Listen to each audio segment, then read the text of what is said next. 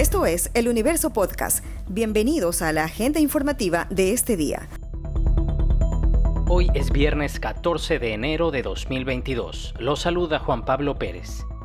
Mientras la positividad de las pruebas para COVID se mantienen al alza en Ecuador, la ministra de Salud Jimena Garzón reveló que en la primera semana de enero hubo más de 15.000 casos confirmados de coronavirus habló de vacunar a menores desde 3 años y dijo que es probable que se termine esta semana con más de 20.000 casos confirmados, es decir, un contagio cada 30 segundos.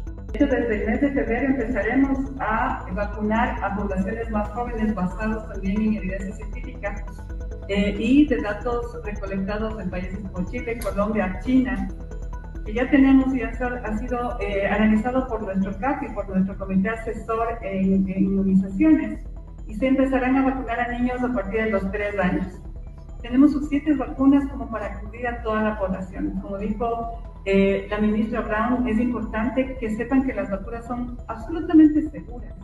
En la población pediátrica, lo máximo que nos han dado es dolor de brazo y malestar general. Son virus atenuados eh, como dijo también la señora alcaldesa, hemos sido vacunados nosotros desde el nacimiento, la mayoría de ustedes, y nosotros también con la vacuna para la tuberculosis. Y somos vacunados, hemos sido vacunados para sarampión, rubiola, pasera y otras enfermedades necesitamos que se sigan vacunando para poder continuar eh, pues, cubriendo a nuestra población.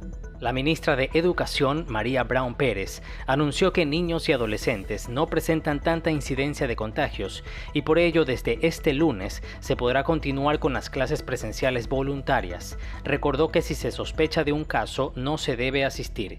Los nuevos planes de continuidad educativa instituciones que cuenten con las condiciones para recibir a los estudiantes y cuando hay casos de COVID sospechosos en la población que acude a la institución educativa, reiteramos, no deben asistir a la presencialidad y deben reportar al directivo de la institución educativa. Si un docente o un estudiante tiene un caso sospechoso de COVID o estado en contacto con una persona que haya tenido un caso confirmado, no debe asistir a la presencialidad. Siguiendo los directrices del Ministerio de Salud, si es que hay un caso confirmado o caso probable con síntomas de COVID, el aislamiento que se debe cumplir es al menos de 7 días, contados a partir de la fecha de aparición del síntoma o de la confirmación de la prueba RT-PCR y al menos 3 días y presentar El número total de días de aislamiento entonces es de 10 días. El juez que investiga la denuncia por violación que presentó Naomi Arcentales dispuso presentación periódica ante las autoridades y prohibición de salida del país para Javier C. y Sixto M. Ella denunció a tres empresarios antes de ser asesinada hace un mes. Ella incluso dio testimonio anticipado días antes de que fuera hallada muerta en el departamento de su entonces pareja, el fiscal Juan Carlos Izquierdo, en Manta, provincia de Manabí, él está suspendido mientras se investiga este femicidio. La audiencia de formulación de cargos en el caso de presunta violación se realizó en la Unidad Judicial Especializada contra la Violencia de la Mujer y la Familia en Manta, luego de haber sido diferida en tres ocasiones, lo que generó protestas de la familia de Naomi y activistas. El alcalde de Quito, Santiago Guarderas, recibió el informe con los parámetros para la operación y mantenimiento del metro de la capital. Este documento contiene los requisitos que deberá cumplir la empresa que se contrate para operar el proyecto. Guarderas aseguró una vez más que el inicio de operaciones comerciales será el último trimestre de este año. También se refirió al modelo de gestión que se aplicará. Lo que está previsto es que una tercera persona externo con experiencia, con capacidad técnica, pueda operar el metro como un asistente técnico y eso es justamente lo que estamos en este momento recibiendo cuál es la documentación que vamos a presentar a ese operador externo que debe cumplir. Aquí lo fundamental es la determinación de las responsabilidades de cada una de las partes. Y eso es indudablemente lo que se va a presentar. Está claro, quien va a operar es una empresa extranjera que va a ser seleccionada en función de un concurso público y por consiguiente esta es la, la empresa que llevará adelante la operación y explotación. El operador deberá cumplir con cuatro tareas.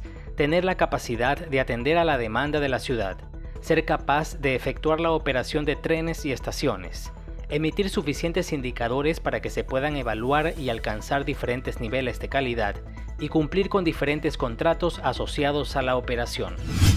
La gasolina super, cuyo valor está liberado en Ecuador y varía de acuerdo con el comportamiento del precio internacional del petróleo, subió para el periodo desde el pasado 12 de enero al próximo 11 de febrero y se ubicó con un precio sugerido de 3 dólares con 52 centavos el galón. En el periodo anterior, el precio sugerido fue de 3 dólares con 40 centavos el galón. Esta gasolina ha experimentado varias alzas y algunas bajas de precio desde 2020, según datos de Petroecuador.